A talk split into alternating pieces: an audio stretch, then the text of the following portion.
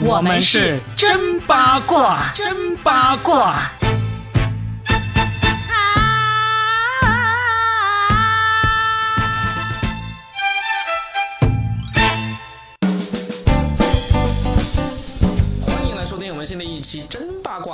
是算一卦搞笑大叔罗宾，大家好。你们都这么介绍自己？大家好，我是每年每度都跟大家一起来搞笑的真八卦罗宾。听到佳倩这样说呢，大家都知道我们今天要聊的就是一年一度喜剧大赛啦。嗯，这个节目都看了吗？佳倩，你有每一集都看了吗？哎，有看呢，有一些不好笑的我就略过了。可能现在怎么地，跟 Robin 做节目做久了之后，跟著名脱口秀演员。编剧、导演 做节目做久了之后，我的笑点都高了呀，怎么办呢？你赔我，你赔我，把 我的笑点赔给我。不用赔给你，这个节目其实还是在脱口秀演员、在喜剧演员当中的那个口碑还是挺高的。就是我们其实从第一季就已经开始看，甚至是我自己差点就参与了，但是最终也没有去这个节目。我其实先给大家科普一下，就是这个节目究竟是一个什么样的一个节目哈？哎，这个节目的那。个英文其实叫做 sketch show，就是 sketch，其实就是英文里面的小品。现在呢，国内包括效果文化有喜剧团体把它翻译成这个素描喜剧，因为 sketch 就是那个也是素描啊，那个速写这么一个意思。但实际上呢，呃，严格来说，它就是小品。他这个小品跟我们以前在春晚啊，在其他那个晚会上看的那个小品的那个区别就在于。它其实不需要有一个完整的故事，起承转合什么样的故事，它其实就是抓住一个片段。抓住一个特点来不断的放大，所以呢，你有时候你会看到，哎，这个小品好像对这个人物的这个关系交代的没有那么完整，然后呢，这个让我笑完之后呢，他也没有说完一个什么样的故事。其实这就是这种 sketch 小品跟我们传统的小品的一个区别。短小精悍，不需要有一个完整的故事，它只需要让你在这个片段里面你感受到这个快乐就可以了。就比如说你，呃，这时候你遭遇了一个电梯里面很尴尬的事情，他就可以把你在电梯里面遭遇的那个尴尬无限的放大。他不需要告诉观众说，哎，这个是什么人？他为什么要进这个电梯？他进这个电梯是为了去干嘛？他出完这个电梯之后遇到什么事情？他纯粹就是可以把你在电梯里面跟陌生人相处的一个尴尬的情景无限的放大，用几分钟的时间讲完了就完了。这就是我们跟很多那个小品不一样对吧，也是现在大家很多时候就纠结于，他说这个 sketch 明明就是小品啊，为什么我们会用什么素描喜剧啊、情景小剧啊、啊什么美食小品啊这样的称呼来称呼它呢？这个的区别就在于这里。科普完了，我们就开始来八卦一下这个节目了。这个节目就像刚才嘉倩所说的，它真的就是马东这个公司叫米味公司他们原创出来的这么一个节目。但实际上，这个节目在全世界范围来说，最著名的那个节目叫做周六夜现场 （S N L），这是美国在一九七五年就开始的一个节目，每年都在播，一直播到现在，已经是有差不多五十年了。而且依然是非常的红火的这么一个节目。那那个节目呢，跟这个喜剧大赛的一个区别就在于，它其实也是每一集都是连续会播大概是十个左右的这种 sketch，十个左右的这种这种小品。但是呢，它有一个跟我们现在看到的这个一年一度喜剧大赛很不一样的一个点，就是第一，它没有评比。他不需要比赛，他就是纯粹的、简单的把这十个小品给演完了就完了啊！你得到了快乐就快乐了，这是第一个。第二个呢，他有一个是迄今为止没有其他人能够做好的一个方式，就是他是直播的，它是星期六晚上十一点半开始真正的直播的这么一个秀。就是他每一个小品都是在现场一次过的演完，而且是直播出来的。他这个直播呢，曾经中间也出过一些问题，就是演的时候请过来的那个嘉宾，他们演着演着就出了一些状况，甚至是不按剧本来行事这么一个情况。所以他现在其实也有一点点的延迟，但是那个延迟的时间大概也就只有那个十来二十秒。就有点像佳倩，你平时在电台里面，你们请嘉宾来的时候，你们好像也有延迟，对不对？嗯，播出会有延迟，我们的是八秒。这就是这个 S N L 跟这个一年一度喜剧大赛的一个，就两个比较大的不同点。哇，你解释的好专业哦！我感觉我刚刚点开了百度百科，比百度百科专业多了，好吗？是的，比百度还百度。然后呢，我觉得你说的很清楚啊，那你是不是想起了当年你参与过的一个节目，叫做《今夜百乐门》？对，《今夜百乐门》，它好像跟你刚才讲的是有一点点像的，因为当年你也参与了这个编剧工作，它也不是比赛，反正就是也把这些小品串起来演完就好了。但是唯一一个区别是不是《今夜百乐门》就不是直播，而是录播？嗯，《今夜百乐门》确实就是山寨这个周六夜现场的一个节目。这个我不单只是里面的编剧啊，还是里面的策划人之一。就当时确实就是。本来我当时加入那个效果文化的时候呢，我们是准备要接手这个周六夜现场的中文版的，但是因为这个当时的版权所有方他们迟迟没有办法开展的一个原因，又临时接到这个金星，他需要找一个团队来给他做这个《今夜百乐门》这个节目。他其实找我们之前，他也没有想到最终会变成《今夜百乐门》这么一个形式的。但是他当时对我们这个团队，就效果文化这个团队是很信任嘛，他就是说我要找这个团队来做。我们就过去跟他谈谈的过程中，就就说服他说啊，我们要把它做成一个中国版的《今夜百乐门》这么一个形式。他也很兴奋，因为他对这个节目也很了解。他当时也说，第一季我们可能做不到这个直播，但是后面我们的目标一定要像这个周六夜现场那样子来做这个直播的。所以当时也采用了算是一种伪直播的这么一种形式吧，就尽可能让别人觉得这好像是直播，但实际上呃明眼人都能够看出来这不是直播了。还有另外一个节目，你会不会也想起来呢？虽然这位主持人现在已经消失在主持行业，但是大家还关心着他的睡眠。你睡得好吗？而且呢，我们的冰冰应该夜夜都会想起他，夜夜想起崔永元的话。就是崔永元曾经对主持过一个节目叫《谢天谢地你来了》，我当时对那个节目印象很深刻。他就是从一个小品。如果给出一句话或者是一个命题，马上转到另外一个即兴的一个表演，你应该作为喜剧对这个也有一定的了解吧？我觉得当时他们其实是想要开创一种新的模式的，在央视这样一个平台做这样的一个大胆的创新，算是一件还挺不错的事情了。对呀，这个节目没有做下去也是让我们觉得很可惜的。他那种形式呢，在国内来说绝对是非常的创新，但是在国外也是有这个原型的。就是那个叫做 Who's Like Say Anyway，这个叫做天外飞来一句，就是有字幕组这样翻译过。但是这种形式其实就是用这个即兴喜剧的形式来做一个节目。当时央视做出来，好像做出来两季吧，还是让人很惊艳的。就是没想到这么早的时候，他们就做出了这么先进的这种喜剧形式。那很可惜没有做下来。然后呢，在这个现在的一年一度喜剧大赛里面呢，就是呃，其实里面有很多是即兴演员。因为即兴演员特别适合做这种，呃，sketch 这样的一种喜剧哦，还有一个爱笑会议室，也是很多人印象很深刻的。是的，是的，是的，这些都是即兴喜剧出来的一些节目。我们为什么之前要聊这么多呢？其实就是想告诉大家，一年一度喜剧大赛现在人气、口碑、评分都这么高，当然是有原因的，因为他们对作品的要求还是很严格。同时呢，他们又是一个开放式的、包容式的。但是大家也不要觉得哇，这个节目就是识破。天津啊，就是头一遭啊，不是？其实之前国内也有过很多的这个尝试，只不过是现在来看，一年一度喜剧大赛，就是在中间可能很长一段时间我们看不到很优秀的喜剧之后，它。依然常青，而且我们真的希望它常青的一档节目，因为它中间真的冒出了很多很不错的作品，也有很多年轻人的加入，也有很多的老将，对不对？就是老将出马一个顶两，但是新人辈出也是长江后浪推前浪，一个一个作品，不管是今年很爆红的那个。我与少爷啊，还有黑夜里的脆弱，少爷与我，少爷与我，黑夜里的脆弱呀，单人喜剧，一个女孩子在等待她爱人失恋之后，各种心理的那个一个变化。其实这个也是之前马东淘汰过的一个选手，但是你看他又重新再来。还有我印象其实更深刻的，反倒是。有一帮做那个偶剧专业的那帮年轻人，两个纸皮人叫做南海纸，哇哦！我一开始看这个的时候，我对这个其实并不是很喜欢看，因为我是成年人了，怎么让我看这种儿童剧啊？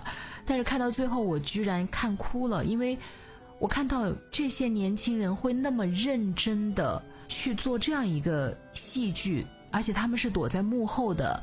脸都露不出来，穿着黑衣服，因为为了要凸显那个玩偶那个纸片人，他们在舞台上可以说是一个隐形人的存在，都不会是他们大放异彩，而是他们创作出来的玩偶大放异彩。但是每一个人都尽心尽力的去演出的时候，你知道那一刻其实我是哭了的。他不是喜的让我哭，而是让我感受到一种。在这样一个年代里面，还会有人这么认真的去做这样一件有可能都没有人会看到你的脸的一件事情，仅仅也是为了逗大家一笑，或者在那个舞台上留下点什么的时候，我的心啊，我我这颗 麻木又僵硬的老女人的心，真的瞬间回春，你知道吗？所以其实一年一度喜剧大赛这两季节目到目前为止，你自己最喜欢的前三位是哪三个 sketch 啊？那我先来说一说最喜欢的。三个，就第一个是第一季的一个叫做《台下十年功》的那个剧哦，就是蒋龙，有没有印象？对，蒋龙和张弛，他俩讲的是一个未来的自己回去，呃，劝说自己不要从事这个没有人看的这个京剧这么一个故事。然后呢，结果回去之后呢，他重新又回到现在，他依然是热爱这个京剧这个事情。这个也是当时把我就是笑到哭的这么一个剧，也是我甚至觉得这个短剧非常有意思，它甚至可以拓展为一部电影的这么一个剧。特别是他们穿上那个战袍站在那里开始进行演绎的时候，确实很让人泪崩啊！因为追逐梦想的人看到那一刻，我觉得不可能忍住眼泪的。嗯，对的，对的。然后呢，我第二个喜欢的也是第一季的一个节目，就是那个。大巴车上的奇怪旅客，它其实是一个漫才作品，但是它是两个脱口秀演员他们演绎出来的，就是土豆和吕岩他们演的一个。对我来说是一个非常纯粹的快乐，因为漫才类型的喜剧呢，基本上它都是一点，它不会给你什么很深刻的那种，不像那个台下十年功那样子，会给你一些感悟啊、理想化呀，或者说深思的一些东西，它就是纯粹逗你开心。就是让你得到一些纯粹的快乐，而这个大巴车上的奇怪旅客也是给了我，就是非常纯粹的，因为你就知道，现实生活中不会有这样的事情发生，但是他在这个大巴车上，他就演出了一些你知道明明不会发生，但是依然让你笑出眼泪的这么一个故事。第二喜欢的一个作品，还有一个作品，我说出来了。如果有跟我一样在追这两季节目的话，呃，我前面说这两个呢，可能很多人都会觉得啊，可以理解，因为这两个确实是非常非常好的作品。我第三个要说出来，可能就会有很多人会大跌眼镜了。我相当喜欢里面的其中一个叫做“三狗直播间”的这个节目，我也很喜欢呐。你也很喜欢是吧？我想我是反复看，我还笑的不行，因为这这三个人其实我也很熟悉，以前也是在同一个公司里面一起工作过的。但是这个节目也是给我一个纯粹的快乐，就就是三个人为了应付一个直播间故障这个事情，他们是使尽各种办法来来想要应付过去，这种窘迫以及急中生智的东西，真是让。我觉得啊，笑到不行，这是我最喜欢的。哎，我现在想想，好像最喜欢的好像都是第一季的。哎，其实本季你刚刚说的那个《少爷与我》，我也是挺喜欢的。而且里面那个主创那个新仔，他也是脱口秀演员，有可能是也是因为这个原因，我特别喜欢《少爷与我》，真的是值得让你反复回味的这么一个作品，挺有意思。那我来说一说我喜欢的吧，一个是。笑吧，Pure Levity，对，是是从那个二战时期，当搞笑成为一种罪过的时候，是一种什么样的体验？我觉得这个它的层次是很丰富的，而且它探讨的还有文学性，笑的自由，特别是那个笑的自由，让我的印象极其的深刻。因为如果连笑的自由都没有了。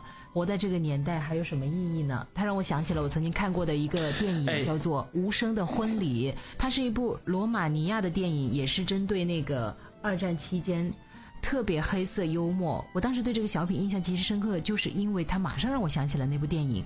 因为战争呢，所以他们严格规定说不许出生。但是当时那个村里面那帮人要结婚呢，但是这帮人就做出了一个特别大胆的举动，他们照常拉琴、跳舞、吹口琴、弹钢琴或者敲碟子的那些动作，就是所有婚礼上会发生的一切，他们都照常。但是他们没有发出一点声音，可是他们的笑容却是。依然很真实的，有的时候他们会面面相觑一下，就觉得有点尴尬，但是紧接着他们又会大笑出来。可是所有的笑，所有的干杯，所有的演绎都是没有声音的。你知道这一刻的黑色喜剧和讽刺是达到了极点的。然后我会严重怀疑当时那个我喜欢的这个小品，他们其实是不是？看过这个电影得到的一个启示就是这个笑吧皮奥莱维奇，嗯，所以为什么对这个极其深刻的印象就是在这里。然后第二个的话呢，我其实很喜欢请先生出山，就是那几个人啊，先生请出山，嗯，那个魔性的舞蹈在抖音上非常的红。还有第三个就是第二季吧，就是那个女孩子失恋之后的那种癫狂 啊，独角戏，嗯。啊，李豆豆的独角戏，其实我也挺喜欢的。李豆豆这个人我也认识他，就是我觉得在看他之前，其实我没有看过独角戏。我知道独角戏其实是戏剧里面的一个还历史挺悠久的一个分支，包括我们很喜欢看的那个电影《爱乐之城》《拉拉链》里面那个女主，其实跟。男主分手之前，他演的那个戏，就最终没有什么观众来看那个戏，也是一个独角戏，就是跟李豆李豆豆演的这种形式是一样的。所以李豆豆出来演这个独角戏的时候，我当时是抱着一种就是很怀疑的态度在看的，但是看完之后，我觉得演的很好。非常的有意思。你知道之前有一种女生也是通过这种耍宝以及扭曲的肢体，然后夸张的表情，让人笑中带泪。其实金靖之前是可以做到的，包括她在之前的一些演艺节目里面，她也有过一些比较成功的作品，就是让人又怜又爱，又觉得她又贱又可爱，然后有特点。但是后来金靖就在这个。失去自我，以及我觉得飘的那个路上一去不复返了，我们就不提她了。这个女孩子刚出来的时候，我其实是有点担心，就是扭曲和夸张的这些表情和动作会不会让我生厌呢？因为这个东西要把握一个度，一旦你要是太过了的话，其实大家看了是很觉得很烦的，你知道吗？就是太吵了，太闹了，以及太疯癫了，疯癫到让我觉得你不是可爱就是傻就是蠢。但这个女孩子真的。我居然完整的看完了，他一个人在那儿可爱的作天作地，不仅仅是说什么在他身上看到了自己，除了在他身上看到一个女人失恋之后的那种自我之后，我其实还观看了他的表演的状态。我觉得他表演的那个度太好了，什么都刚刚好，他的剑也刚刚好，他的癫狂，他的做作，他的矫情，以及他的真诚，包括他的煽情，都是刚刚好，那个度。太难把握了。如果以前我没有接触过 Robin，我可能还不懂说这些。现在现在你看，我也能拽几个名词了。我跟你说啊，这个李豆豆为什么能够表现的恰到好处呢？是因为他这个剧，他在线下已经演了无数次了，打磨了无数遍了。果然是你喜欢的那个台上一分钟，台下十年功呀。真的真的，就是能够来参加这个一年一度喜剧大赛，这些演员、编剧其实都是非常热爱这个行业，而且在线。线下默默的锻炼了好久好久的一些人，所以非常值得去好好看这个节目。当然了，这个节目呢也是并没有什么完美的，它也出了一些某些团队它有抄袭的这么一个传闻风波啊，这个也是非常痛心的。但是呢，瑕不掩瑜嘛，就是这个节目还是值得每一集好好的追下去看。也就希望大家呢，能够在生活当中学会苦中作乐。同时，我们严重期待啊，严重期待在下一季的一年一度喜剧大赛中，能够看到 Robin 的身影。有生之年可以达成这个愿望吗？不会的，不会的。不能参加有一个很重要的原因，就是我去这个节目呢，我只能当编剧。而在这样的节目里面当编剧是非常难的。到了我这现在这样一个级别啊，这样一个身份呢，还觉。得我好难，已经很难很难去这样的节目里面当编剧了啊。然后呢，同时我自己个人演技也不太可能去里面去出演嘛。你知道，能够出演、能够在镜头前去表演的人，个个都是身怀绝技啊。而我哪有什么这种表演的身怀绝技啊？啊，不要膨胀，胸口碎大石啊，钻火圈。关键也没有什么胸啊，所以得睡不了大石。好吧，好吧，好吧，我们这一期就给大家推荐了一下我们都非常喜欢的一个节目——一年一度喜剧大赛。希望大家听完我们的这个真八卦之后呢，呃，也可以有不一样的眼光，继续继续欣赏这个。学会苦中作乐吧，生活不易，所以需要校对呀。嗯，是的。好，那我们下期继续校对，继续聊。下期见，拜拜，拜拜。Eve.